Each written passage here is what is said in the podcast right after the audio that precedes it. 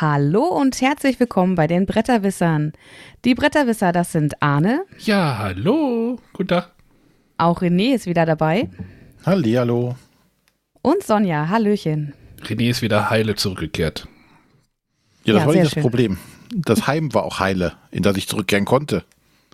Das Heim war auch heile. Ähm, ich muss, äh, ja, das ist vielleicht auch ein bisschen doof. Ich habe bei der letzten Aufnahme, hatte ich noch einen Witz gemacht zum Thema Regenfälle. Ähm, ich sag mal so, ich habe das dann rausgeschnitten, weil der Witz dann auch nicht so gut gealtert war. Wir wussten ja nicht, also letzte Aufnahme war letzten Dienst, also Dienstag vor einer Woche. Ähm, war nicht so gut gealtert, habe ich rausgenommen. Also, ähm, aber René, der wohnt ja da äh, zwischen Köln und Düsseldorf. Ach, das kannst du selber erzählen. Ist alles trocken Ja. geblieben, ne?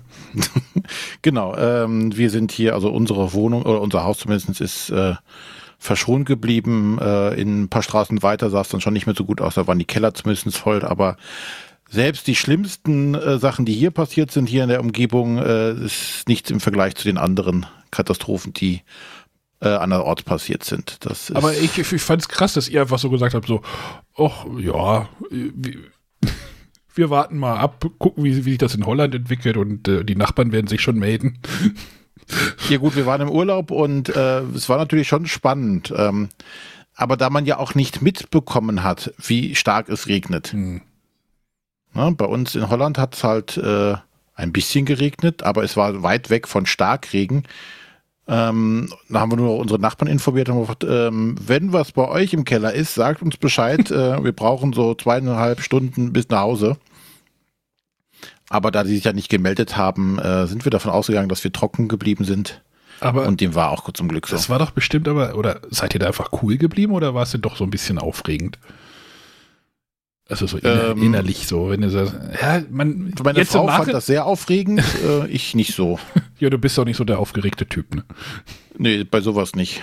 Bei Weil, sowas wie gesagt, wir hätten eh nichts machen können. Selbst, wie gesagt, wenn unsere Nachbarn gesagt hätten, hier bricht die Welt zusammen. Ja, in zweieinhalb Stunden kann ich da sein und hätte noch, weiß ich nicht, nichts tun können. Von daher, alles gut. Ist gut gegangen. Du sorgst für deine Kellerflutung schon selber.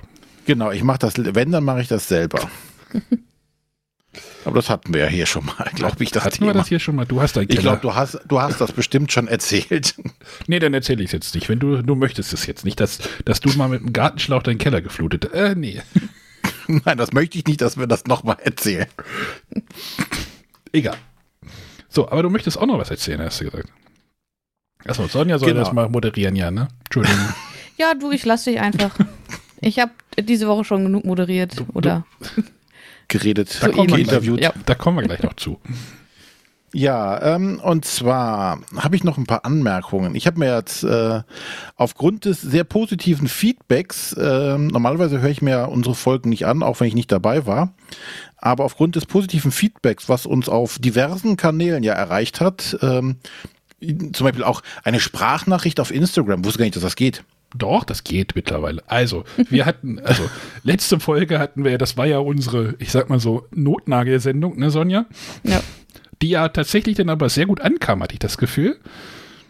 Ähm, und wir haben Feedback gekriegt per E-Mail, äh, per Instagram, per Discord. Haben wir noch was vergessen? Äh, What's, What's, äh, äh, WhatsApp, nee, weiß ich gar nicht. Ja. Und äh, ich glaube, René möchte noch mal zu einiger Sachen, einigen Sachen auch Stellung beziehen.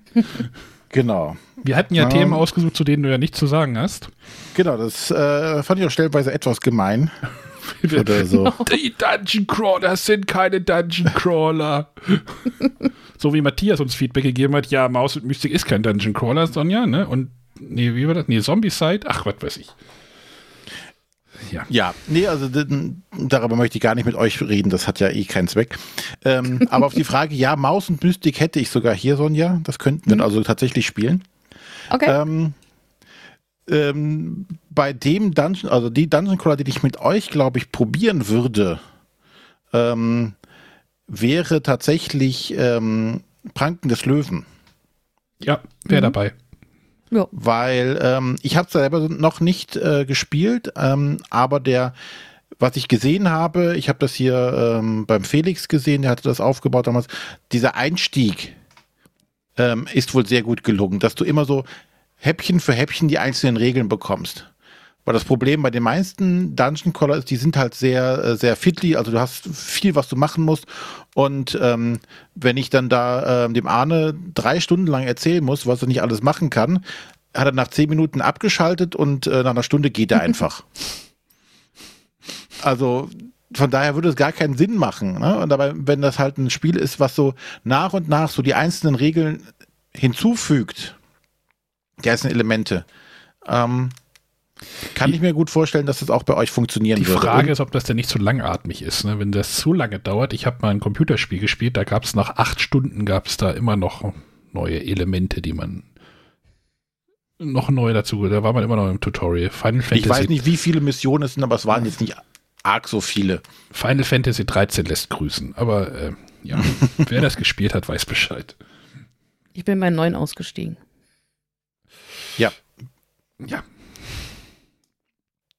13, So, ich fand 13 Ähm, super. Dann, Ja. mein lieber Arne, Oh, fei. ja.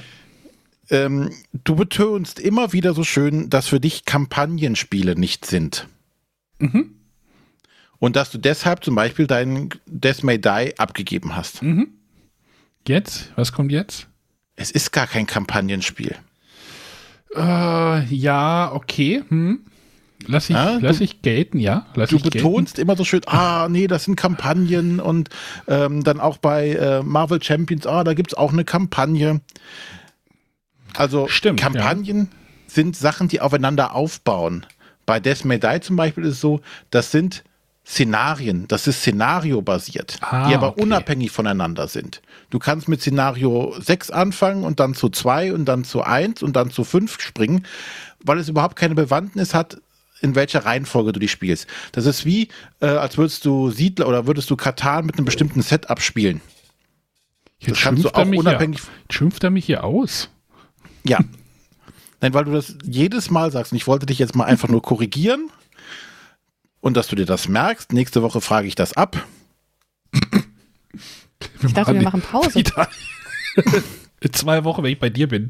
Ja, genau. Hefte raus, Diktat. Aufsatz. Genau, bitte schreibe einen Aufsatz. Was ist ein Kampagnenspiel? Was ist ein szenariobasiertes Spiel? Hm? So. Ja, Das war okay, das dazu. aber, aber, Aber sind denn die S- Szenarien bei einem Death May Die in der Schwierigkeit ansteigend? Würdest du das sagen? nee, äh, in der Absurdität stellenweise ja. So, ich hatte nämlich mal ähm, das Magic Maze da. Das, ich weiß nicht, ob du das gespielt hast, aber da gab es ja auch verschiedene Mhm. Szenarien, die du nach und nach, da wurden aber immer neue Elemente eingeführt. Und ich habe halt gemerkt, wenn ich das irgendwie mit einer Gruppe spiele, fange ich immer in Szenario 1 an. Dann spielt man irgendwie Mhm. vier Szenarien, dann haben sie irgendwie keinen Bock mehr. So, dann bringt man es zum nächsten Spieleabend wieder mit. Das ist halt, wenn man auf öffentliche Spieleabende geht. Und dann fängst du wieder bei 1 an, weil irgendwie zwei Leute aus der Gruppe von sechs das Spiel noch nicht kennen. Dann fängst du wieder bei 1 an, spielst du wieder fünf Szenarien, kommst wieder nicht weiter. Also, ja. Nee, die sind unabhängig voneinander, die sind komplett unabhängig voneinander. Ähm, natürlich macht es vielleicht manchmal Sinn, äh, mit einem einfacheren oder mit einem ähm, normaleren, sage ich mal, anzufangen, um, um die, in die Regeln reinzukommen. Aber nachher, die Regeln bleiben dieselben. Es ist, ähm, gibt keine neuen Fähigkeiten oder sonstiges. Es startet genauso wie die anderen auch. Und ähm, ja, von daher ist es Szenario. Wie gesagt, Katan kannst du ja auch die verschiedensten Szenarien dir aufbauen, wo, wie die Inseln oder was gebaut sind. Das kann man auch Szenarien kaufen, gab es mal, glaube ich. Gibt es Genau. noch? Ja, also das ist der ganz große Unterschied zu einem Kampagnenspiel, die, wo die einzelnen Szenarien aufeinander aufbauen und gegebenenfalls halt dann storymäßig miteinander verbunden sind. Und im schlimmsten Fall ist dann auch so noch, dass es eine gewisse Progression gibt. Also du fängst in Szenario 1 an, bekommst was dazu, in Szenario 2 wirst du stärker, bis zu Szenario 100, wo du dann der Oberpower-Mensch bist und äh, das überhaupt erst spielen kannst. Das sind dann Kampagnen und die sind tatsächlich so, dass du sie tatsächlich am Stück durchspielen solltest, wenn du zum Beispiel dann diese Story erleben möchtest oder wenn du das überhaupt dann schaffen möchtest. Gut. Genug mit dem Schimpfen. Genau. Sonja. Ja. Ne? Nein. Was ist mit, jetzt Kriegt Sonja weg? auch noch ihr Fett weg? äh, nein, mit Sonja muss ich nicht schimpfen. Toll. So, ähm, Hast du dir Notizen gemacht oder was? Ja, ja, natürlich. Oh. Sonst vergesse ich das doch alles. Ähm, dann nochmal zu der Diskussion mit dem Blasen, also mit der Community-Bubble. Genau. Nochmal für die Hörer, die es vielleicht nicht gehört haben. Ähm, wir haben ja das letzte Mal darüber geredet, dass, naja, wie war das? Wie sind wir dazu gekommen? Erstmal Zusammenhalt und Ethik innerhalb der Brett-Content-Creator und dann kam die Nico noch, Nico-Frage noch dazu irgendwie. Ist es nicht langsam ein bisschen viel mit den ganzen Community-Formaten, wo man eingeladen wird? Genau. Und da soll man mitmachen und Content für andere liefern. Genau, und ähm, Ach so, übrigens, liebe Hausies, wenn ich sage, ich mache an Community-Formaten nicht mit, ich nehme nicht teil, dann schickt uns bitte keine E-Mail, ob wir teilnehmen möchten. Also das fand ich irgendwie ein bisschen doof, ganz ehrlich. ja. Äh, Gut. Dann noch ja, so eine Mail hinterher, also nee, Entschuldigung. Community-Formate, ähm, wir hatten jetzt auch äh, tatsächlich ja im Beeple Discord gab es ja dann auch schon das Feedback dazu, dass das tatsächlich ähm, einige anscheinend nervt, äh, aber anscheinend immer noch ein Großteil ja das mag und sich irgendwie anschaut. Ähm, aber was ich noch sagen wollte, ich hatte gegen Ende der Diskussion nochmal angesprochen, dass es ja auch äh, da den Aspekt gibt, dass manche tatsächlich gewinnorientiert irgendwie arbeiten. Und ich glaube, ähm, das trägt natürlich auch nicht dazu bei, dass du innerhalb dieser Community, dieser Blase, da dich besonders wohlfühlen kannst, weil ja, jeder buhlt natürlich irgendwie um die Gunst der Zuschauer und muss die natürlich auch irgendwie zu sich hinziehen, wenn man das in irgendeiner Art und Weise gewinnorientiert betreiben möchte, durch Werbung oder was auch immer. Ähm, und dadurch entsprechend ist natürlich auch dieser, dieser Kampf um Klickzahlen, Abozahlen, Kommentare und alles Mögliche äh, natürlich ungleich wichtiger und äh, schwieriger für die Leute. Und ich kann mich noch daran erinnern, am Anfang haben wir auch ganz, ganz doll auf unsere Zahlen immer geguckt. Und ähm, ich hatte, weiß nicht, wie das bei dir ist, Arne, aber am Anfang hatte ich immer ganz doll das Bedürfnis zu erfahren, oh, ist das jetzt viel, was wir haben an Downloads? Ist das wenig? Und wir sind zum Glück äh, in dieser Podcast-Umgebung, äh, wo diese Downloadzahl so, so eine ganz geringe Aussagekraft nur überhaupt hat. Mhm. Also Zahlen äh, sind überhaupt bei uns gar nicht vergleichbar. Auch unter, unter anderen Podcastern gar nicht groß. Weil ähm, zum einen ist es, wie kommst du an die Zahlen, ist immer ganz unterschiedlich. Ich weiß noch, am Anfang haben wir das irgendwie über so ein Server-Tool gemacht, das uns die Dateizugriffe äh, gezählt hatte. Und da hatten wir absurd hohe Zahlen. Mhm. Ähm, dann haben wir jetzt Podlove, ähm, das auch eine eigene Berechnungsart und Weise durchführt, anhand der, der Links, die, die generiert werden.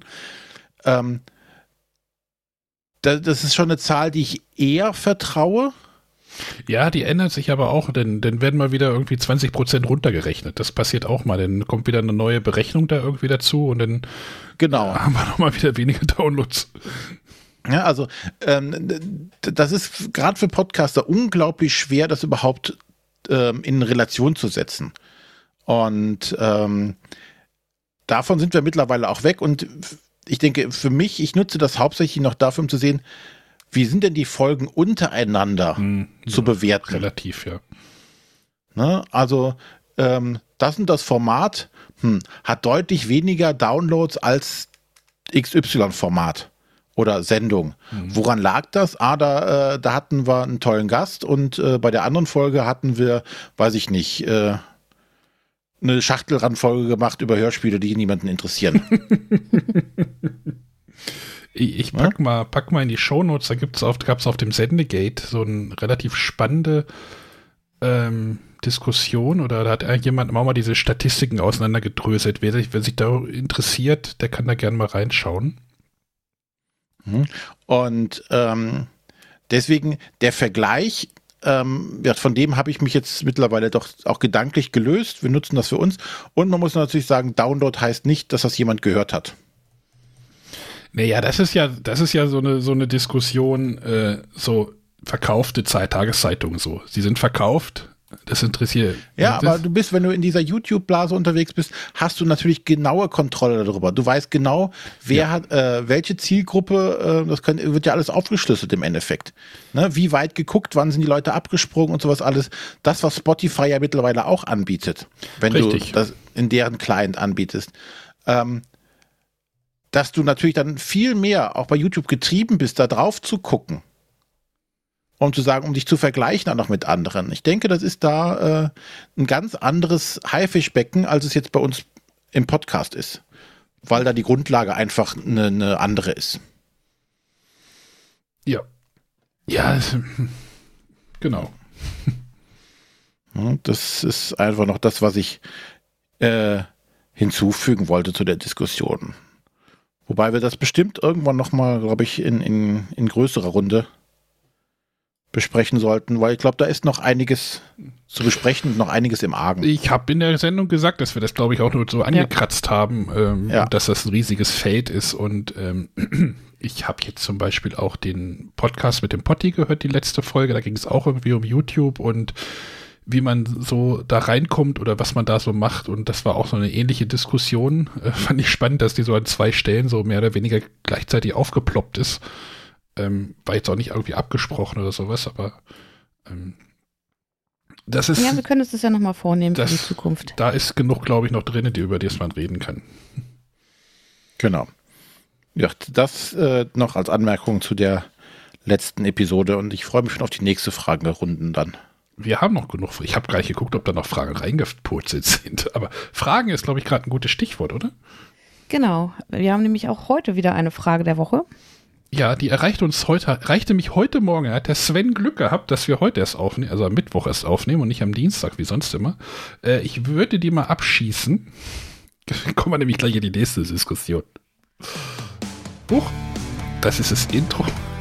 Moment, Jiggle.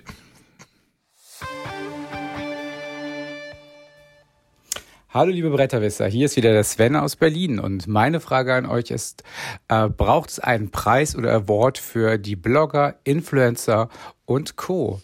Denkt ihr eher, ja, weil sie machen ja einen tollen Job, dann sollen sie sich ja auch gerne mal selbst auszeichnen können? Oder eher sagt ihr, nee, weil sie kriegen ja schon ähm, die Aufmerksamkeit der Community und von den Verlagen ja auch Brettspiele äh, gestellt und teilweise sogar Geld. Ich persönlich finde, man muss sich jetzt nicht selber auch noch loben mit einer Auszeichnung. Aber ja, was ist denn eure Meinung dazu? Ja, danke Sven, äh, unser, unser Fragen, ewiger Qua Fragenquell zusammen mit dem Stefan aus Freising. Es läuft mit euch.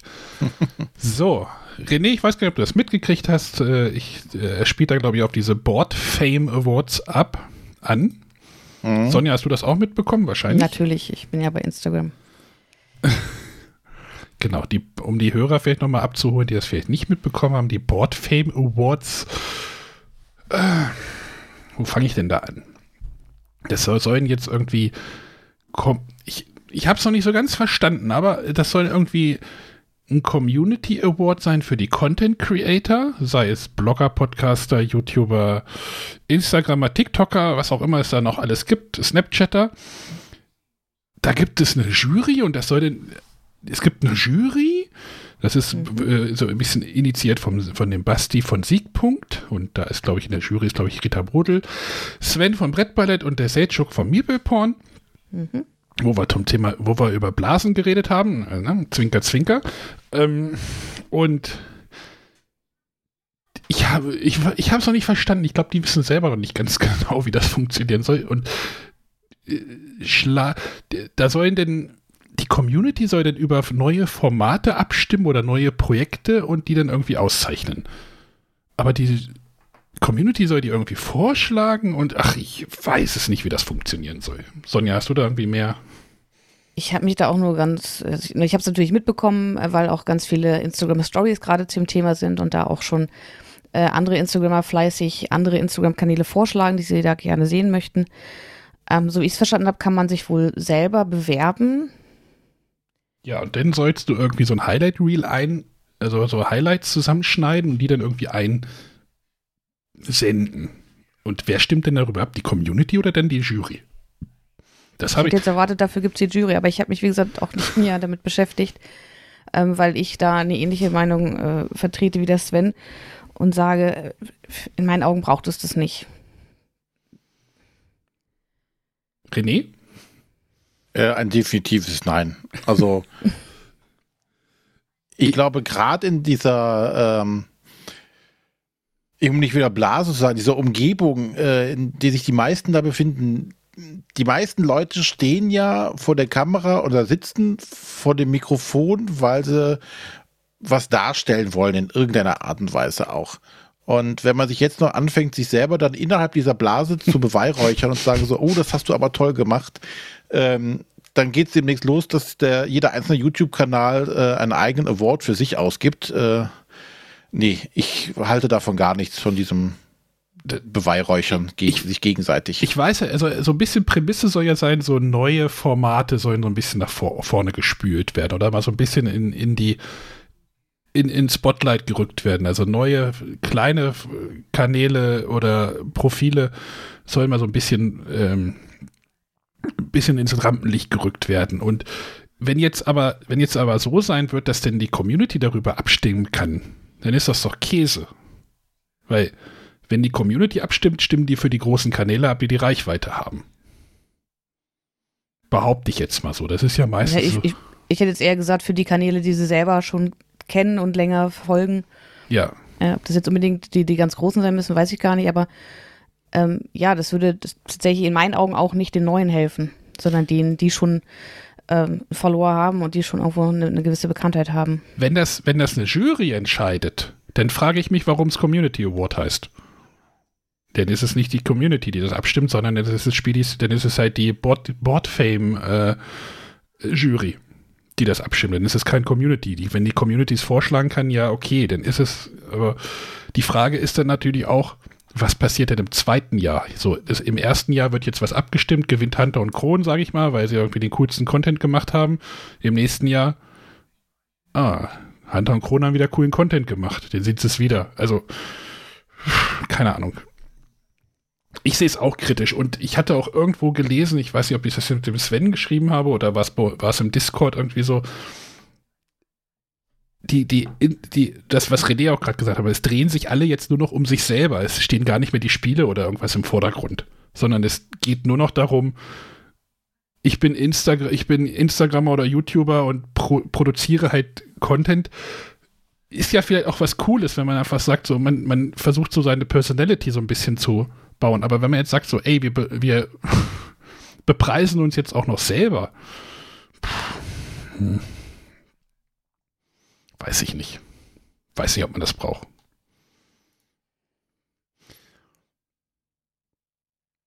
Gut, Preise. wollen wir, wollen wir überleiten. Nochmal, danke, äh, äh, danke Sven. Übrigens, ähm, wenn ihr auch Teil einer Audiosprachnachricht sein möchtet, ähm, ich habe mir jetzt die Telefonnummer an meinen Monitor geklebt. Tatsächlich, ich habe mir nämlich letzte Woche ein Etikettiergerät gekauft. Ich glaube, da gab es auch mal so eine Simpsons-Folge, oder? ja, ich gedacht, jetzt klebe ich mir einfach mal die Nummer auf meinem Monitor. Äh, könnt ihr uns eine WhatsApp-Sprachnachricht schicken an den 0170 5444 843. Dann geht das. Dann hat sich dieser Zettel, das Ausdrucken dieses Zettels schon gelohnt. Wieso Ja, hast du. Sonja, hast du ach je gesagt? Naja, weil ich halt auch die Vorstellung habe, dass jetzt in deiner Wohnung alles äh, etikettiert wird, einfach weil du es jetzt kannst. Schöne Grüße an Unterhosen, den, schöne, Socken. schöne Grüße an den Hesi. Wenn du diesen Podcast hörst und am Computer sitzt, äh, oben dran steht iMac. Egal. ja, äh, Thema Awards, ne? Und Juries. Ja, diese Woche äh, ist ja was Großes passiert, wie jedes Jahr. Und zwar wurden die das Spiel des Jahres und das Kennerspiel des Jahres bekannt gegeben. Wollen wir darüber reden? Ich habe da diese Woche schon sehr viel drüber geredet. Äh, ich hatte irgendwann von dem, meinem Göttingen René äh, eine Nachricht gekriegt, ja, jetzt ist ja Spiel des Jahres, äh, sind ja geworden Mikro, Makro und ähm, was war das andere? ähm, Paleo? Paleo? genau. Äh, und da habe ich dann, äh, ich hatte, ich hatte den Montag schlechte Laune, weil ich äh, Schaden in unserem Auto gemacht habe. Äh, und habe dann nur zurückgeschrieben, Favoritensieg. Ich glaube, das trifft es ganz gut, oder? Das trifft es auf jeden Fall, ja. Äh, ich denke mal, das waren jetzt die Spiele, die die meisten irgendwie auf der Liste hatten oder ja, als Favoriten irgendwie genannt hatten. Und ich denke mal, es geht auch in Ordnung so.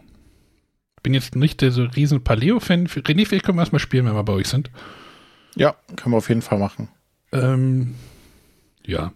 Und ich glaube, Mikro Makro ist über jeden Diskussion erhaben. Äh, hatte ich übrigens eine lustige Diskussion. Ähm, hatte ich, äh, die Anja hatte ich hier, äh, war hier irgendwie zum Kaffee trinken, so, nee, Montag war das, weil ich ja frei hatte. Habe ich gesagt, ja, Mikro-Makro-Spiel des Jahres gewonnen. Ach cool, das habe ich irgendwie meiner Schwiegermutter oder meiner, meiner Bekannten und ihrem, äh, weiß ich nicht, zweite Klasse, wie alt ist man da? Acht Jahre? Die haben sich das gekauft oder wollen sich das kaufen. Ja, ich das empfohlen. Ich sage, Anja, du weißt schon die Themen, die da drin sind. Muss man vielleicht mal gucken. Mord und Totschlag, Betro äh, Be Betrügung, nee, wie heißt das? Äh, Fremdgehen und sowas. Den naja, aber da habe ich, äh, das Thema hatten wir nämlich auch wieder auf der Spiel. Ich war ja da bei der Spielesjahresverleihung genau. in Berlin. Und ähm, da habe ich mit einem Jurymitglied gesprochen und da gab es eine Reaktion, naja, aber was war denn Tom und Jerry früher? Da hat man sich ähnliche Sachen angeguckt und das ja. also auch schon als Kind. Also vielleicht muss man das auch einfach mal ein bisschen lockerer sehen. Sicherlich gibt es da Themen, die sind weniger für Kinder geeignet, auch alleine vom Verständnis her, weil sie gar nicht verstehen, was, was da der Hintergrund ist mhm. und wieso, weshalb was passiert ist. Aber dafür gibt es ja jetzt zumindest die, die Markierung in der neuen Auflage, dass man das als Elternteil einschätzen kann, genau, das was man jetzt mit seinem Kind spielen sollte und was man vielleicht erstmal selber ausprobieren sollte, um zu gucken, ob man das mit, dem, mit, mit seinem, Spin, mit seinem Kind spielen kann und ihm erklären kann. Nee, das mit der Markierung finde ich, oder mit der, mit der äh, Einstufung der Fälle, das ja. finde ich auf jeden Fall gut.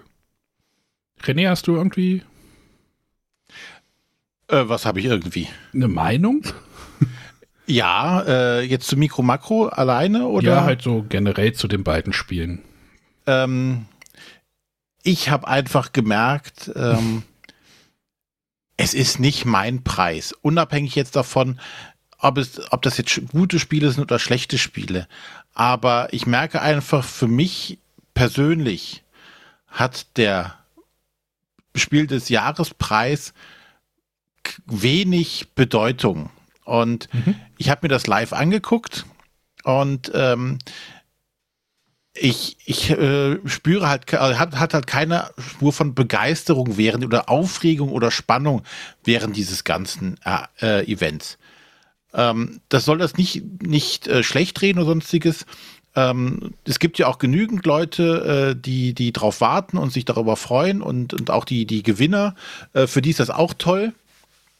Ähm, aber für mich würde es einfach kein Preis sein. Es ist, es, ähm, ich kann es als, als Orientierungshilfe äh, für, für andere immer empfehlen und sagen so, schaut euch das äh, dann mal an oder guckt mal auf die Seite vom Spiel des Jahres. Die haben immer gerade im Familienbereich tolle Empfehlungen. Aber der Preis an sich und das ganze Brimborium drumrum ist nicht meins. Ja, du erkennst das aber. Ich war nämlich den Montag denn bei Twitch in, bei dem Boardgame bei Meepleporn im Twitch-Kanal und da wurde sehr über den Preis hergezogen. Und da denke ich mir auch, Leute, der Preis ist nichts für euch. Ihr seid nicht Zielgruppe. Und das muss man wirklich auch mal sagen. So, die Hardcore-Kickstarter, äh, Kingdom Death Monster-Spieler oder sowas, für die ist der Preis nichts. Und da braucht man sich dann noch nicht drüber aufzuregen oder das Ganze irgendwie runterzumachen. Das ist dann einfach, äh, ihr guckt euch ja wahrscheinlich auch keine Oper an, weil das nichts für euch ist. Ja, ja, ich habe ja, ich hab mir dann sogar live angeschaut und dachte, na, komm, schau's mal an. Aber ich merke halt einfach, die, äh, den Tweet mit den Gewinnern reicht mir vollkommen aus dabei. Ja, diese Preise. Sonja, warst du denn aufgeregt? Ich, deswegen jetzt mal kurz, als das so, als das Tuch fiel.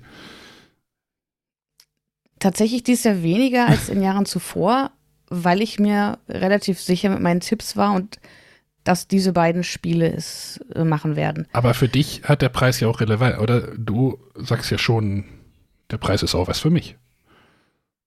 Ja, also ich spiele ja einfach Spiele aller Couleur und äh, ich freue mich auf jeden Fall jedes Jahr, wenn die Nominierten bekannt gegeben werden äh, und ich die Spiele schon gespielt habe und äh, ja, es sind halt einfach in der Regel äh, immer viele gute Spiele dabei, die man gerade mit, mit Spieleinsteigern spielen kann, die man empfehlen kann.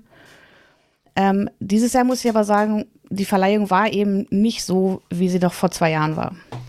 Hm. Ähm, es war ein sehr viel kleinerer Kreis, es gab äh, sehr viel mehr ähm, drumherum an Hygienekonzept, was, was dazu führte, ich hatte mich ein bisschen verplant, ich hätte vielleicht einen Zug früher nehmen sollen.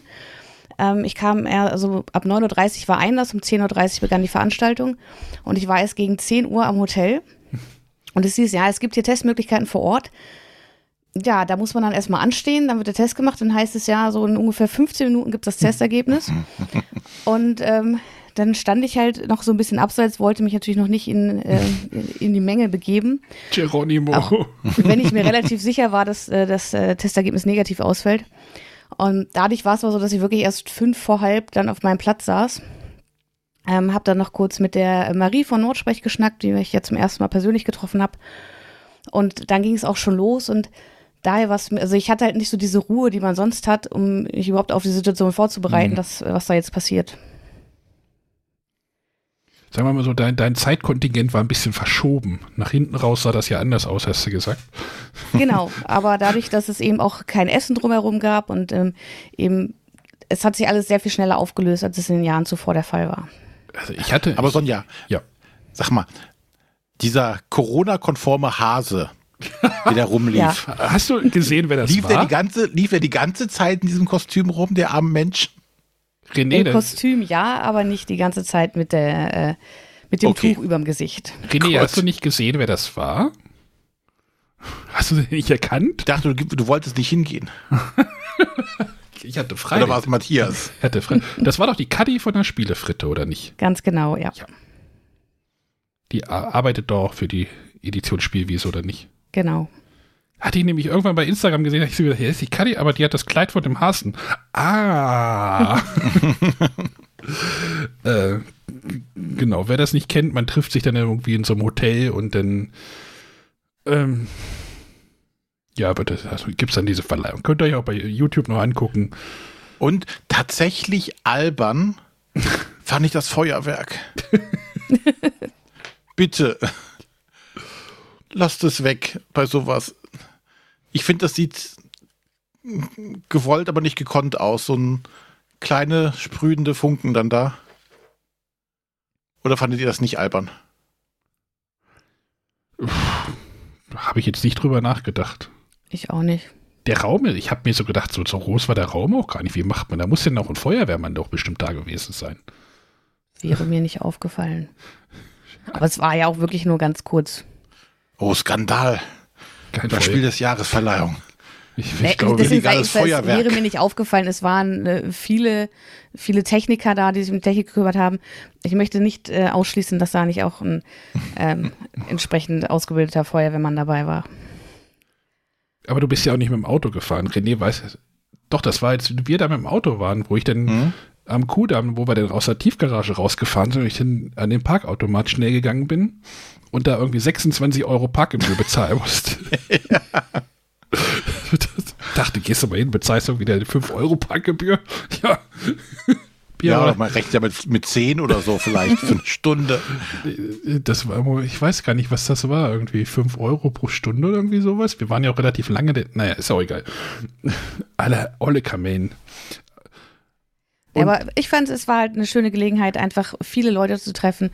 Zum einen, die man bisher nur online kannte, wie zum Beispiel die Marie, aber auch viele Leute von der Jury oder auch ein paar andere Blogger, die ja dann auch da waren, einfach nach so langer Zeit mal wieder zu sehen.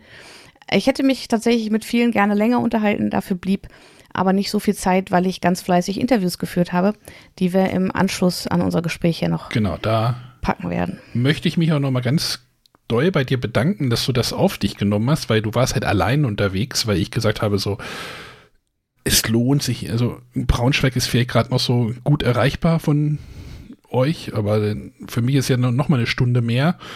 Und da habe ich halt gesagt, nee, und da habe ich so immer schlechtes Gewissen gehabt, so Sonja mit dem Aufnahmegerät und die Leute ranholen und dann Interviews führen. Und das ist halt, sonst habe ich dann, oder ich, als ich noch ein paar Mal da war, habe ich das mit Matthias dann halt gemacht. Der hat die Leute rangeholt, ich habe die Technik dann betreut und dachte, wenn, man, der das allein machen muss, ui, das ist denn schon eine Aufgabe. aber ich bin echt froh, dass du das gemacht hast und äh, ich bin gespannt. Ich habe mir die Interviews jetzt noch nicht angehört. Das werde ich dann im Schnitt machen. Aber ich bin schon sehr, freue mich schon drauf. Ja, ich hoffe, dass, dass man sie sich einigermaßen gut anhören kann. Äh, es war sicherlich nicht perfekt, das äh, weiß ich auch selber. Aber ich sag mal, es war einfach das Beste, was ich aus der Situation machen konnte. Ähm, wir hatten zum Glück Fragen vorbereitet, da haben wir auch äh, ein bisschen Unterstützung von Matthias noch, noch bekommen. Ähm, der ja sonst immer die Interviews geführt hat und ähm, da schon mal ein paar Fragen vorbereitet hatte. Deswegen klingt es an der einen oder anderen Stelle vielleicht auch ein bisschen abgelesen. Äh, aber das war für mich so eine Sicherheit, dass ich zumindest, wenn ich mich schon um die Technik kümmern muss und mhm. dass ich dann zumindest nicht noch spontan äh, irgendwie mir Fragen überlegen muss, sondern da was in der Hinterhand habe. Zumal es auch nicht so viele Interviews gibt, ne? Du hast gerade so viele Leute waren auch nicht da, ne? Genau, also es ähm, hätten, glaube ich, noch durchaus mehr Leute sein können. Wir hatten einige, also es gab im, im vorderen Bereich, direkt vor der Bühne, gab es äh, reine Sitzplätze. Die waren, glaube ich, ganz gut belegt. Weiter hinten gab es extra Tische, gerade für die schreibende Zunft. Und da gab es einige freie Plätze noch. Ja, war, war sonst halt immer mit, mit der Berlin-Con zusammen halt echt so ein genau. gutes, richtig geiles Wochenende. Ähm, aber jetzt so nur dafür, das, meine, du hast gesagt, das hat sich schnell aufgelöst. Das heißt, es fängt um halb elf an und dann ist wahrscheinlich um zwölf wahrscheinlich Feierabend gewesen, oder? Gefühlt. Ah, ich glaube, da hat es tatsächlich dann so angefangen, die, die, ersten größeren Lücken entstanden sind. Ich weiß auch Ich glaube, bis zum eins war ich noch im Hotel. Wo, war mit, wo ich mit Matthias da noch in einem alten Hotel, wo wir uns, glaube ich, das erste Mal getroffen haben, da hatten mhm. sie schon irgendwie, da hatte schon Kosmos irgendwie den Stand schon abgebaut, als wir da noch Interviews gemacht haben. Also die bauen ja da immer so einen Stand auf. Gab es das dieses Jahr überhaupt auch? Nee, ne? Äh, doch, tatsächlich. Also es gibt ja so einen Vorraum, da wo es letztes Jahr noch das Frühstück und noch das, das Mittagessen gab. Ähm, und da gab es dann ähm, sechs, ja, so eher höher gelegene Stehtische, aber also jetzt nicht so, so kleine runden Dinger, sondern schon so größere, wo dann jedes Spiel einmal aufgebaut war. Da bin ich aber tatsächlich nach der Verleihung gar nicht mehr hingelangt, weil ich dann, äh, wie gesagt, mir direkt angefangen habe, die Leute ranzuholen, Interviews zu führen. Ähm, dann haben wir das schnell auf die Terrasse verlegt. Das hört man vielleicht dann auch ein bisschen bei den Aufnahmen. Ähm, zum einen ist das Hotel ja direkt an der Spree, da hat man dann natürlich ähm, auch so ein bisschen den Wind. Das war jetzt auch nicht das allerbeste, das war zum Glück trocken und man konnte gut draußen stehen. Äh, und man hört natürlich auch die Nebengeräusche von den Nebentischen. Aber das ließ ja. sich jetzt einfach nicht besser machen. Sonja, wir haben schon ganz andere Sendungen gesendet, also macht dir da keine Gedanken. Galeria-Aufnahme auf der Spiel. Gut, ich glaube, für heute war es das, oder? Also wir mhm. würden, ich würde dann jetzt die Interviews dahinter ranbasteln. Ähm, ja. Oder habt ihr noch irgendwas? Nö. Nö. Gut, dann würde ich sagen, äh, wir beenden jetzt das Spielejahr 2020-21 und starten in 21-20. Nee, 21, oh Gott, 21-22, ne? Die, die, das mhm. geht wieder von vorne los. Dafür brauchen Aber wir. Aber wir machen eine kurze Pause, wenn ich mich recht entsinne. Genau. Ich sage, wir glaube, wir hatten zwei Wochen Sommerpause jetzt. Mhm weil ich glaube, Sonja ist nächste Woche nicht da und dann bin ich bei René. Obwohl René, ich könnte einfach das Aufnahmegerät mitbringen. Vielleicht. ich habe den ganzen Koffer dann noch hier. Ich habe auch noch einen Koffer hier. Nee. Aber du hast kein Aufnahmegerät da. Ist da keins mehr drin? Ja, wenn eins bei Sonja ist und eins ist bei mir. Das können wir ja im Anschluss noch klären. Vielleicht sollten wir jetzt erstmal diese Folge beenden. Genau. Oder zu den Interviews überleiten. Viel Spaß mit den ja. Interviews. Wir hören uns äh, demnächst, im August irgendwann. Bis dann. Tschüss. Macht's gut, bis dann. Tschüss. So, jetzt habe ich den Preisträger bei mir, Johannes Sich, Autor von Mikro Makro Crime City. Erstmal herzlichen Glückwunsch zum äh, Spiel des Jahres 2021. Vielen Dank. Hallo, guten Tag. Ähm, du hattest La Cosa Nostra noch alleine ähm, rausgebracht. Was war der Grund, diesmal mit einem anderen Verlag zusammenzuarbeiten? Mhm. Na, vor allem die Erfahrung mit La Cosa Nostra. okay. Das ist einfach verdammt viel Arbeit und ähm, also diese ganze Verlagsarbeit und Orga-Arbeit, die raubt einem einfach verdammt viel Zeit, wenn man mhm. eigentlich kreativ arbeiten will und am Produkt selber arbeiten will. Und ähm, diesmal haben wir uns gedacht, also wir, das sind der Tobias Jochinke und der Daniel Goll und ich, wir haben zusammen Mikro Makro entwickelt mhm. und das ganze Produktdesign gemacht.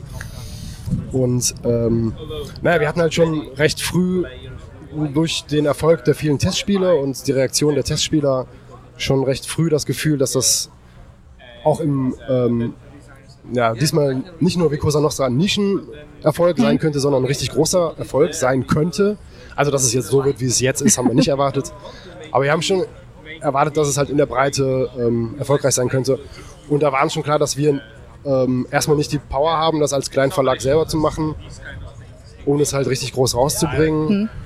Und auch gar nicht diese Verlagsarbeit machen wollen, Okay. weil wir halt ja, uns mit der kreativen Seite eher beschäftigen wollten. Und dann haben wir uns gedacht, wir- suchen wir uns einen starken Partner für den Verlag, für Genau. die Verlagsarbeit. Das äh, gab es ja vorne auf der Bühne schon. Irgendwie, da habt ihr Michael Schmidt angesprochen, weil ihr ihn wahrscheinlich kanntet. Und äh, gefragt nach einem Verlag und er hat es dann selber gemacht. Genau, ja. Also genau, ich bin zu ihm hin und wir kannten uns schon ein bisschen länger und ähm, wollte ihm das mal vorstellen und ähm, naja, es war so ein bisschen wie so ein Beratungsgespräch, Okay. was ich denn, was wir mit dieser Idee denn anfangen sollen, in welche Richtung wir uns wenden sollen. Aber dass er das vielleicht selber machen wollen würde und dass wir das ganz cool fänden, hatten wir natürlich schon so ein bisschen im Hinterkopf. Also es war, naja, und dann hat er direkt Ja gesagt und fand es super cool und wollte es auch nicht für jemand anderen hergeben und ja, und wir fanden es super. Ja, und äh, hattet ja auch Erfolg damit. Ähm, Im Interview beim letzten, beim letzten Pressetag hast du erzählt, dass du alle anderen Jobs hast fallen lassen und nur noch dich um dieses Spiel kümmerst. Ja. Was machst du, wenn du dennoch eine Idee wie ein Blitz trifft für ein gänzlich anderes Spiel? Ach so, ja, ähm, so Ide kleine Ideen und andere Projekte verfolge ich schon auch noch nebenbei. Und ähm, ja, zu, ja, tatsächlich zurzeit sogar recht viel. Also ich Okay. schreibe viel auf und mache Skizzen und so und ähm, aber ich mache keine anderen Jobs mehr, die mich wirklich harte Arbeitszeit kosten, weil es passt einfach nicht mehr. Und ja. Aber es gibt eine Menge andere Ideen, die im Hinterkopf reifen und bestimmt irgendwas irgendwann auch in den nächsten Jahren angegangen werden. Okay, es bleibt also spannend. Ähm, das System von Micromaco lässt sich auch auf beliebige andere Welten ausdehnen. Worauf hättest du da am meisten, äh, am meisten Lust gerade im Moment? Also ich hätte am meisten Bock auf, auf so eine Fantasy-Mittelalter-Welt. Wo man, da gibt es glaube ich einfach noch viel mehr so Klischees, die man ausschlachten kann und Sachen, die man machen kann. Aber ja, es- alles, alles Mögliche ist denkbar, ne? Aber das wäre halt auch was, wo ich eine klare Vorstellung jetzt schon hätte, wie man das umsetzen könnte.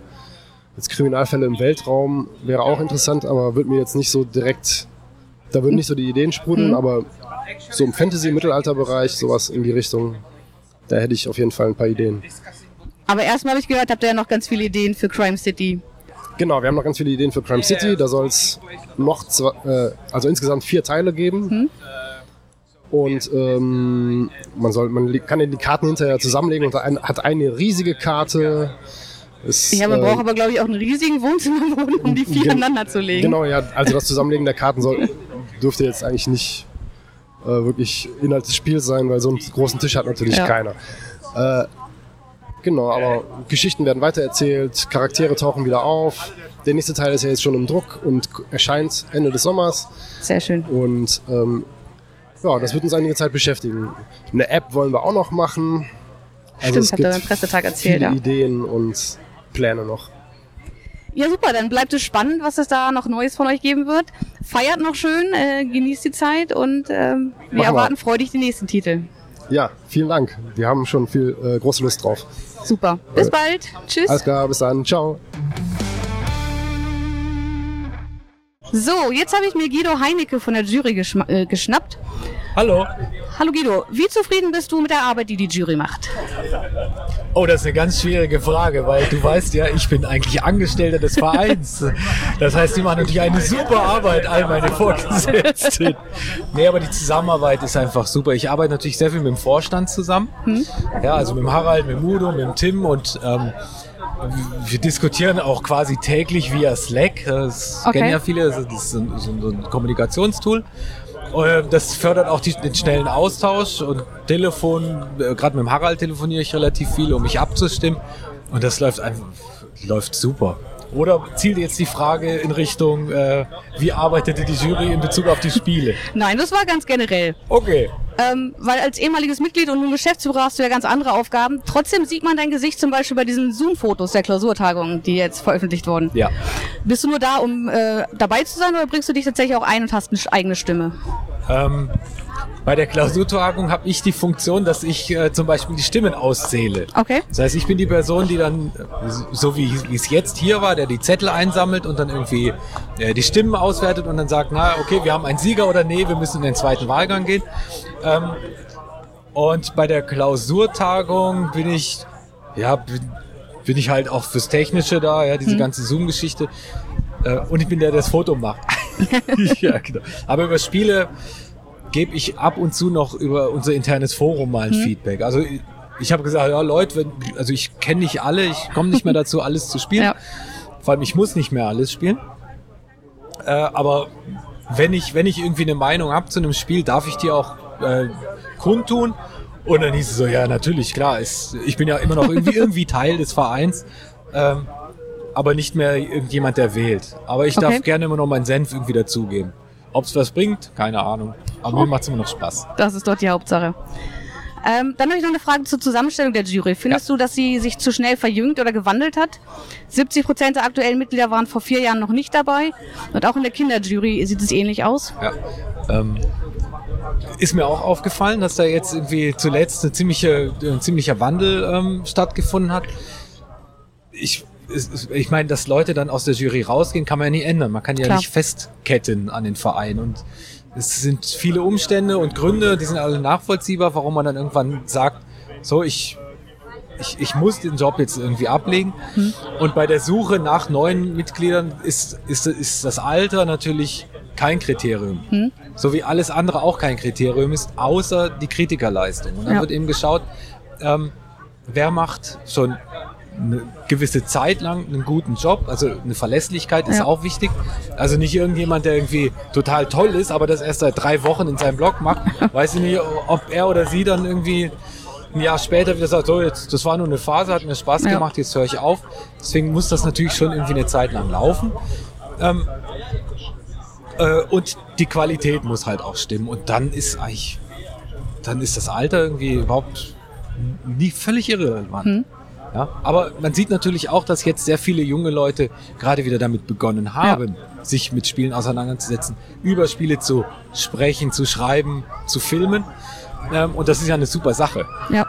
Ja, und das ist, glaube ich, auch so, das reflektiert natürlich auch schon etwas die Verjüngerung in der Jury ähm, Spiel des Jahres wieder. Dass, dass auch in der Szene einfach was passiert ist. Ja. Ja, das war's schon. ja vielen Dank. Wie hat's dir denn gefallen? Der heutige Tag. Ja.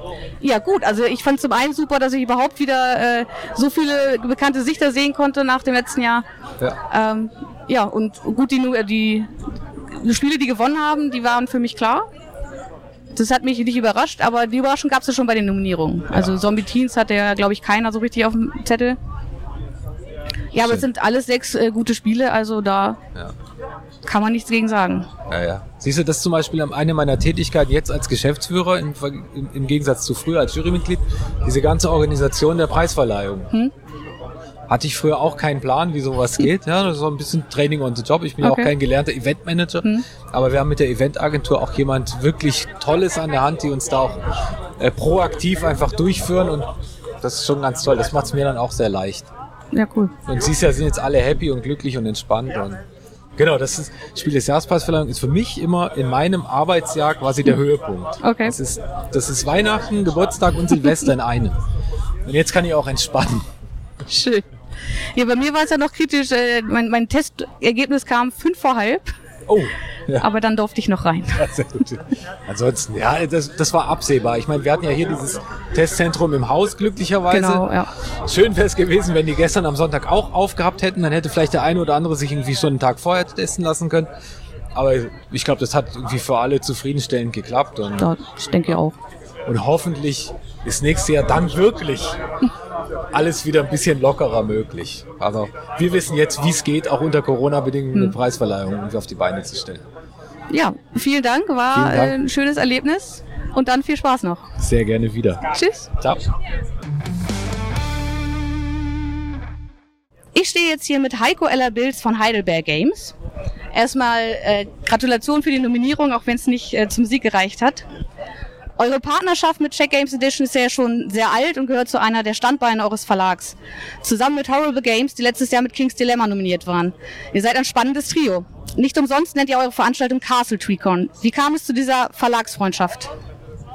die Verlagsfreundschaft jetzt mit, mit CGE und Horrible, das Ja. ist tatsächlich sowas, was, was eben so entsteht, wenn man so will. Also CGE kennen wir wirklich seit, seit Galaxy Trucker, seit den alten Tagen. Ja, wenn man so will, ist schon lange her. Jetzt kommt ja die zweite Edition. Und äh, das, das wächst, man wächst aneinander, kannst du eigentlich sagen. Am Anfang ist sowas eher eine Geschäftsbeziehung, wo du sagst, okay, du hast ein Spiel, es ist spannend, du machst es. Und mit der Zeit ist es so, wenn du lang miteinander arbeitest, dann merkst du, was, was du an Leuten magst und was du nicht magst. Das ist wie bei Menschen halt ganz normal auch als Verlagen, ja. Und äh, so gesehen sind Tschechen und ich oder CGE und auch Horrible eigentlich genau dieselbe Geschichte, sind wir sehr aneinander gewachsen. Bei Horrible ist es ein bisschen abenteuerlicher gewesen, wie die zu uns gekommen sind, weil das ist äh, eine sehr spontane Aktion gewesen. Die haben ein Spiel auf dem Weg zu einer Veranstaltung erfunden. Dungeon Fighter hieß es damals. Und haben das dort vorgestellt und da waren wir total weg. Das heißt, es war eher so eine spontanere Sache. Aber bei CGE ist es wirklich so, dass es so über die Jahre sind wir da so aneinander gewachsen, wie eine Freundschaft eben auch wächst. Okay. Wie stark seid ihr selbst in die Entwicklung der Spiele bei Check Games Edition und Horrible eingebunden? sag's mal so, wir haben uns in den früheren Jahren der früheren Spiele haben wir uns mehr eingebracht, weil wir da in Anführungszeichen vielleicht mehr, mehr zu monieren hatten oder sowas oder da mehr kritischer oder da waren auch die, die Perspektiven unterschiedlicher von einem Verlag aus Tschechien, USA, Italien oder Deutschland. Ja. Also bei Horrible zum Beispiel haben wir an Dungeon Fighter sehr viel mitgemacht. Da haben wir äh, sehr viel gemacht. Bei CGE ist es aber tatsächlich so, dass äh, die normalerweise uns sehr runde Pakete liefern. Okay. Das heißt, hier geben wir eher Feedback, ist was unklar in den Regeln, sonst was, wie ist die Reihenfolge, Zugänglichkeit. Also hier ist es so, dass wir eigentlich so ein 90% fertiges Ding bekommen und dann noch Feedback geben, das vielleicht einfließt, aber da, da muss ich einfach sagen, die machen ihren Job so gut inzwischen, Okay. dass äh, da, da irgendwelche Lorbeeren abzugreifen wäre wär vermessen. Bei Horrible ist es so gesehen ähnlich. Da war es früher einfach deutlich mehr, weil die als junger Verlag, sag ich mal, da irgendwie auch gewachsen sind. Da haben wir bei Dunschweider, wie gesagt, war es so 50-50. Aber auch heute ist es so, dass wir tatsächlich irgendwie uns auf Feedback, Lokalisation, da geht es auch so um Verpackung. Was ist so das Richtige? Wie wir haben jetzt bei, bei, bei Similo zum Beispiel, das ist eine Plastikverpackung, wo wir gesagt haben, wir möchten gern, dass das Pappe ist, weniger Plastik und solche Sachen. Also solche Sachen geben wir, aber entwicklungstechnisch gar nicht mehr so viel. Okay, wie steht's um die Übersetzungen?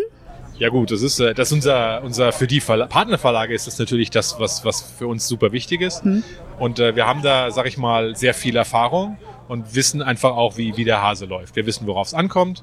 Wir wissen, mit wem wir zusammenarbeiten. Wir übersetzen das nicht in-house, sondern wir suchen Übersetzer, mit denen wir schon lange zusammenarbeiten. Und dann geht halt eben die redaktionelle Arbeit daran. Dann gibt's die Korrekturen, das Layout. Und das, das ist bei uns wirklich, sag ich mal, total eingespielt. Das ist was, das, das haben wir früher ja durch mehr, viel mehr Partnerverlage in einem viel größeren Ausmaß gemacht. Und jetzt mit unseren zwei Partnern, ich sag ich mal, ist es wunderbar, weil wir uns die Zeit nehmen können, das gründlich zu machen. Manchmal ist die, die Deadline doch knapper, als wir es wollen Okay. weil wir willst einen guten Job machen. Aber es gibt ja auch neue Herausforderungen. Also zum Beispiel, wie wir die Spieler ansprechen und auch die, für uns ist tatsächlich die Zugänglichkeit von einem Spiel ist eigentlich das Wichtigste. Das heißt, wenn jemand länger an der Regel liest, als er müsste für das Spiel, ist in meinen Augen, dann haben wir versagt. Heidelberg selbst macht ja jetzt eher Familienspiele und aktuell vor allem spannende Kartenspiele. Trotzdem seid ihr durch eure Partner in allen Bereichen präsent. Reizt es euch da nicht auch, spannende Kenner- oder Expertentitel rauszubringen? Ja, ist eine gute Frage. Ja. Also ich sag's mal so, wenn man Heidelberger so äh, von ganz früher, wo wir hergekommen sind, ist es tatsächlich der Familien- und Partyspielbereich gewesen. Da sind wir mit, äh, sag mal, à la carte ist mal so ein Beispiel. Das ist das, was wir eigentlich als Verlag früher für standen. Durch die ganzen Partner ist unser Image dann aber ein bisschen sag ich mal, gerutscht. Und das ist natürlich Fantasy Flight Games so als Beispiel damals. Die haben uns in so eine Spielecke und das hat, hat dann so dominiert, also auch mit CGE und den anderen Partnern, dass wir irgendwann mehr als ein Gamer-Verlag wahrgenommen wurden. Aber Okay. das kam tatsächlich wirklich vor allem durch die Partnerschaften. Wir selber haben eigentlich sehr, sehr eigentlich wirklich ganz wenige Titel gemacht. Also Bushido ist jetzt so eins in Tribunen, wo ich sage, die sind Kennerspiele, die wir mal gemacht haben. Aber eigentlich sind wir eher aus dem Familienbereich. Und als wir jetzt den Verlag neu gemacht haben, als Heidelberg Games, haben wir uns eben auch wieder so ein bisschen zurück zu diesen Wurzeln begeben. Natürlich könnte ich sagen, ich will auch Kennerspiele machen. Auf der anderen Seite ist es halt eben, man muss ja, ich finde, das ist, natürlich will man machen die Spiele, die, man will die Spiele machen, die geil sind. Aber ich finde es auch gut, wenn man ein bisschen für was steht. Ja. Und momentan stehen wir dafür einfach nicht. Also man muss ja auch außerhalb von Deutschland denken. Also außerhalb von Deutschland kennen uns Leute eben auch nicht dafür, dass wir Kenner spielen. Es ist ja eine sehr, es ist eine sehr deutsche Perspektive durch unsere Partnerschaften in Deutschland, die Leute haben. Okay. Und wir könnten als Verlag mit unseren Spielen von Deutschland nicht leben. Wir sind auf den internationalen Markt angewiesen. Und das heißt, da ist es einfach auch wichtig, dass du für was stehst. Weil wenn du es einem Partner anbietest, also okay, das ist spicy und hier habe ich ein Spiel, das geht in dieselbe Richtung. Das ist für den Partnerverlag dann leichter anzunehmen, sagen, hier habe ich ein Spiel wie spicy und hier habe ich eins wie Twilight Imperium. Ja, das ist schwerer zu schlucken Ja. für den Partner. Oder du musst dir einen anderen Partner suchen.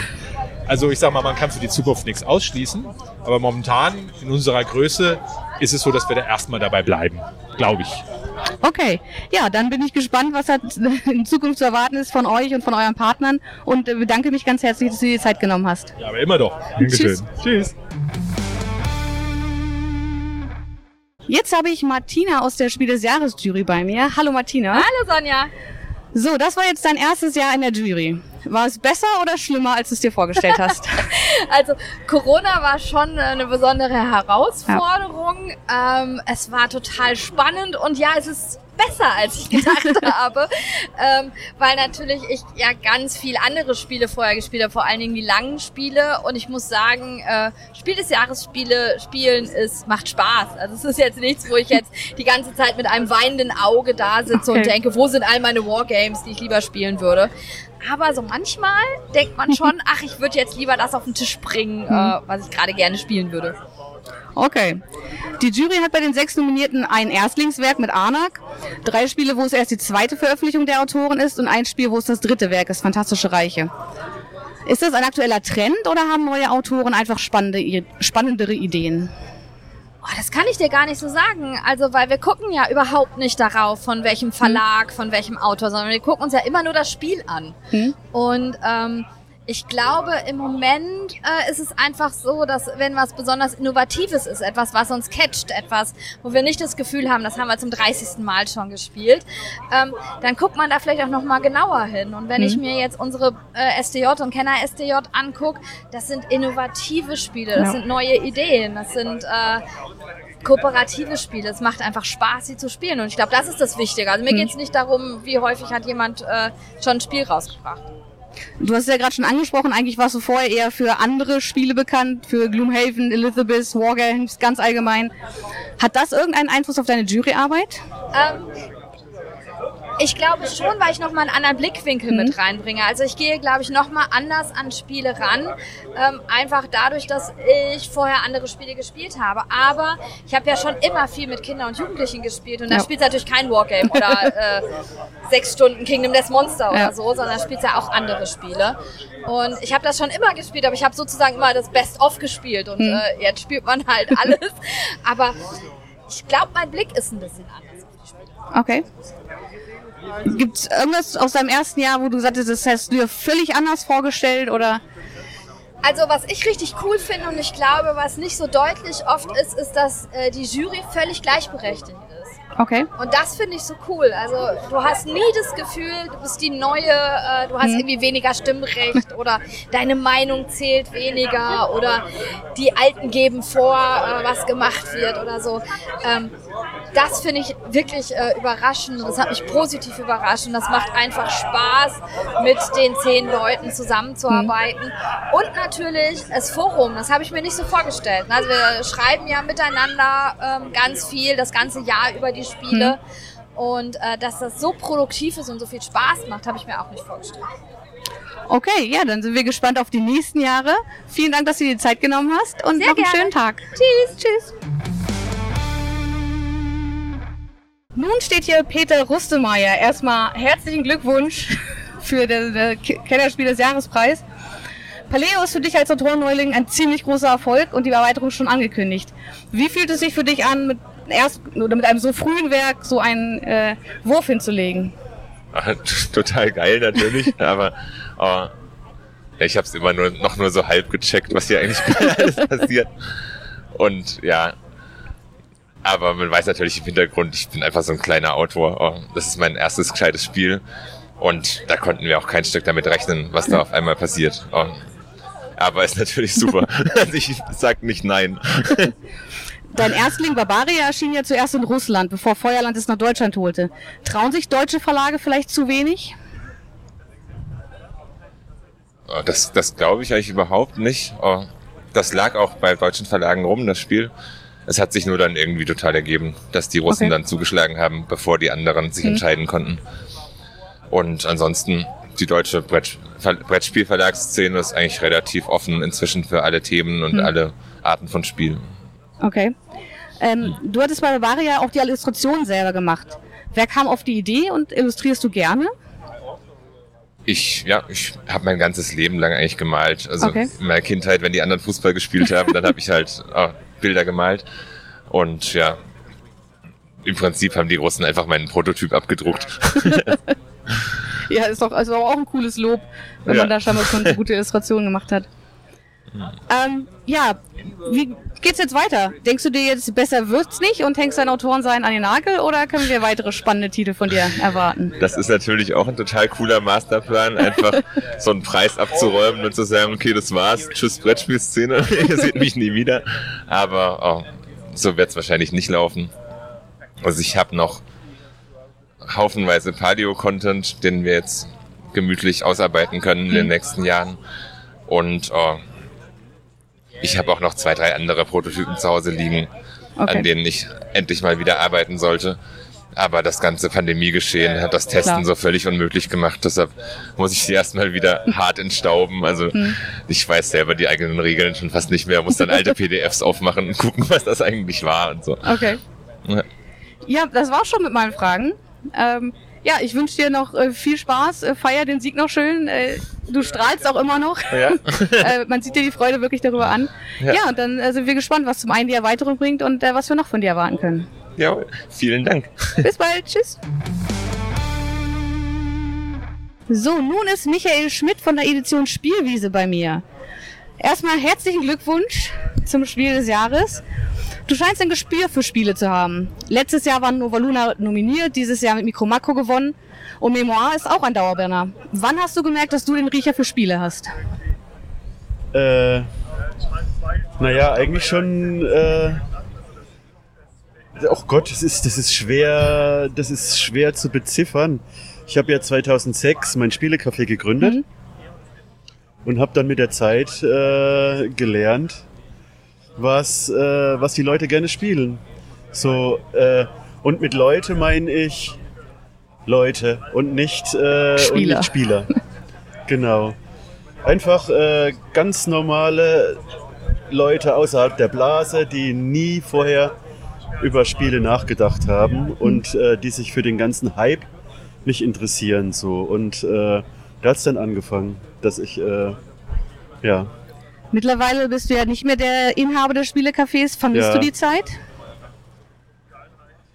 Äh, das waren super schöne Jahre, aber ich musste mich dann irgendwann entscheiden, 100% Café oder 100% Verlag, Mhm. beides ging nicht.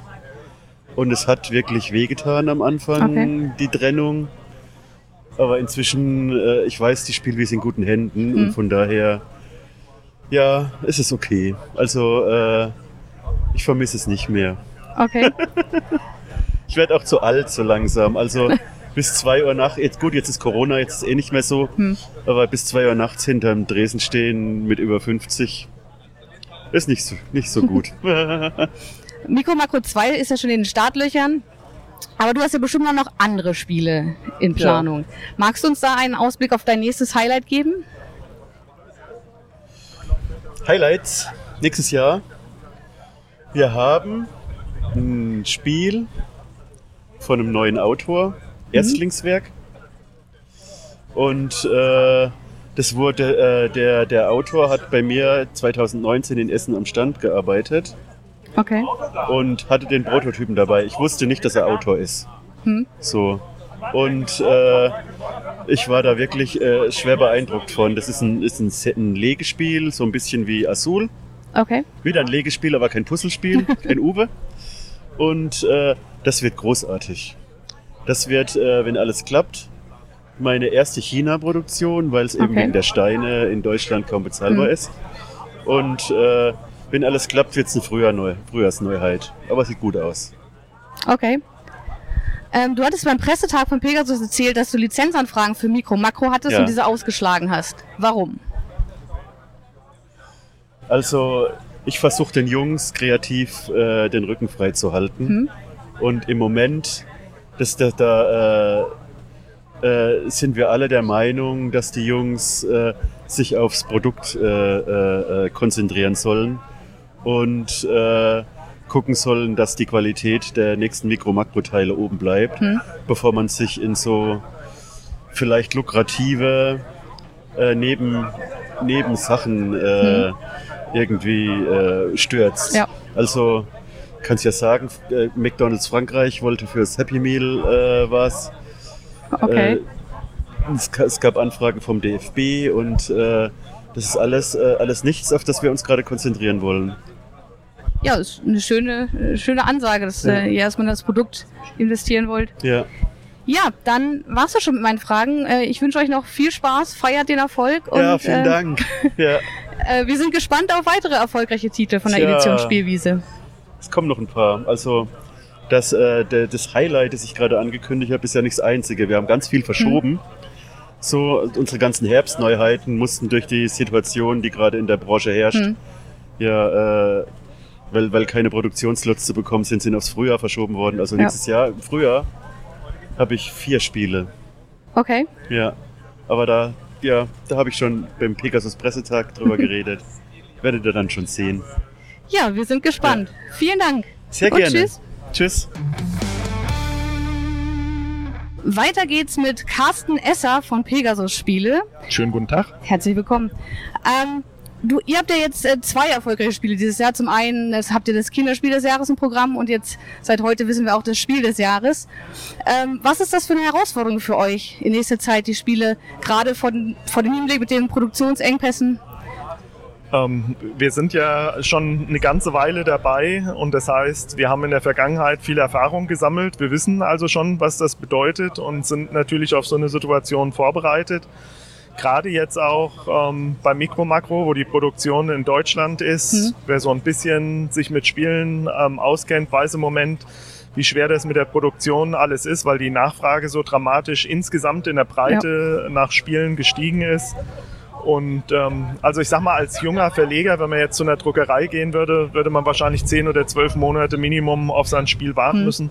Wir hatten aber schon frühzeitig ähm, die Kapazitäten reserviert gehabt. Ähm, und im Prinzip der größte Teil der Arbeit ist, auch wenn es jetzt komisch klingt, in der Organisation tatsächlich getan, vorbereitet. Okay. Ja, jetzt habt ihr tatsächlich das Triple geschafft. Ihr habt schon Kinderspiel des Jahres, Kennerspiel und Spiel des Jahres. Wie fühlt sich das an? Also ähm, beim Kinderspiel ähm, sind mir nicht so, dass ich es heute nicht auch könnte, aber beim Kinderspiel sind mir echt äh, einige Tränen ähm, geflossen, ähm, weil es halt auch schon wie eine Legacy ist. Es hat sich was erfüllt, wenn man selber Kinder hat ähm, und ich habe drei und Okay. mit denen spielt. Ähm, dann ist das halt nochmal eine ganz besondere Nummer. Äh, äh, äh, äh, wenn die eigenen Kinder, meine, die sitzen sowieso da und fiebern mit dem Papa mit, ne? aber wenn man ähm, ihnen dann das Kinderspiel des Jahres quasi mit nach Hause bringt, das ist äh, wirklich ein sehr tolles Gefühl, Gefühl ähm, zu dem Zeitpunkt schon gew gewesen. Und für Mikro Makro jetzt auch. Ähm, ich muss sagen, ich habe so ein bisschen im Moment noch Verarbeitungsschau, ähm, das alles einzuordnen was in den nächsten Jahren da auf uns zukommt, weil ich Mikro Makro für nicht für ein gewöhnliches Spiel des Jahres halte, Mhm. sondern für eins, das es Potenzial hat, ähm, äh, vielleicht auch das Spiel des Jahrzehnts zu sein. Ja.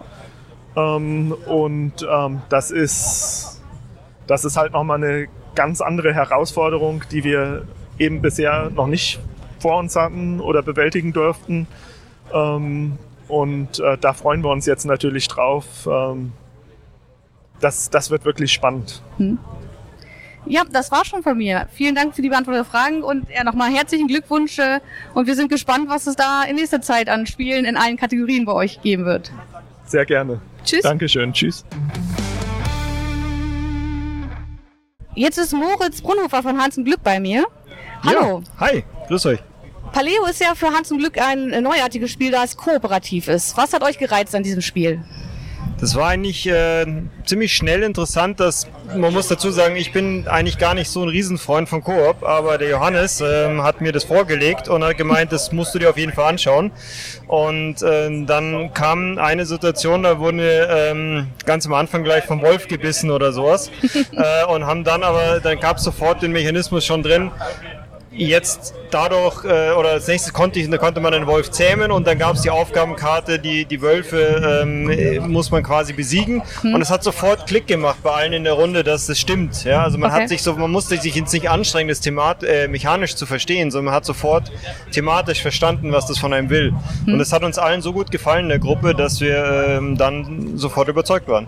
Okay. Ihr seid ja eigentlich dafür bekannt, ein großes Spiel in Nürnberg und ein großes in Essen zu haben. Jetzt hat sich Paleo ein bisschen verzögert. Ähm, was hat es so schwer gemacht in der Entwicklung bei Paleo?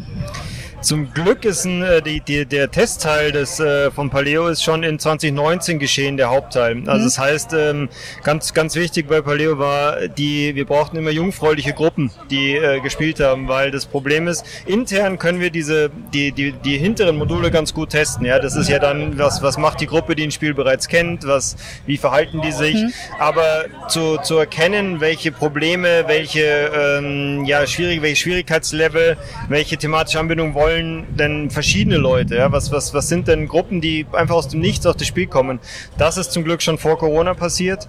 Ähm, nur nichtsdestotrotz gab es tatsächlich ganz viele andere Aufgabengebiete auf einmal während Corona. Also es gab, äh, wir haben uns einfach Gedanken machen müssen über Produktionen, über ähm, ja, andere ähm, Formen der Verbreitung. Ja? Man muss sich ja irgendwie, man kann jetzt nicht mehr auf die Spiele-Events fahren und, Hm.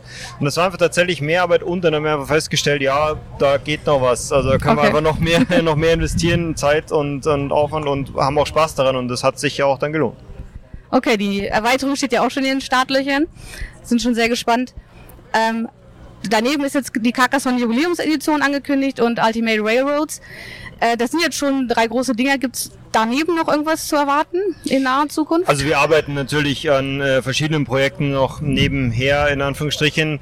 So die alle, die du jetzt genannt hast, sind ja entweder schon draußen oder in einem äh, Endstadion. Das heißt, äh, Ultimate Railroads arbeiten wir zwar immer noch dran, weil einfach riesig.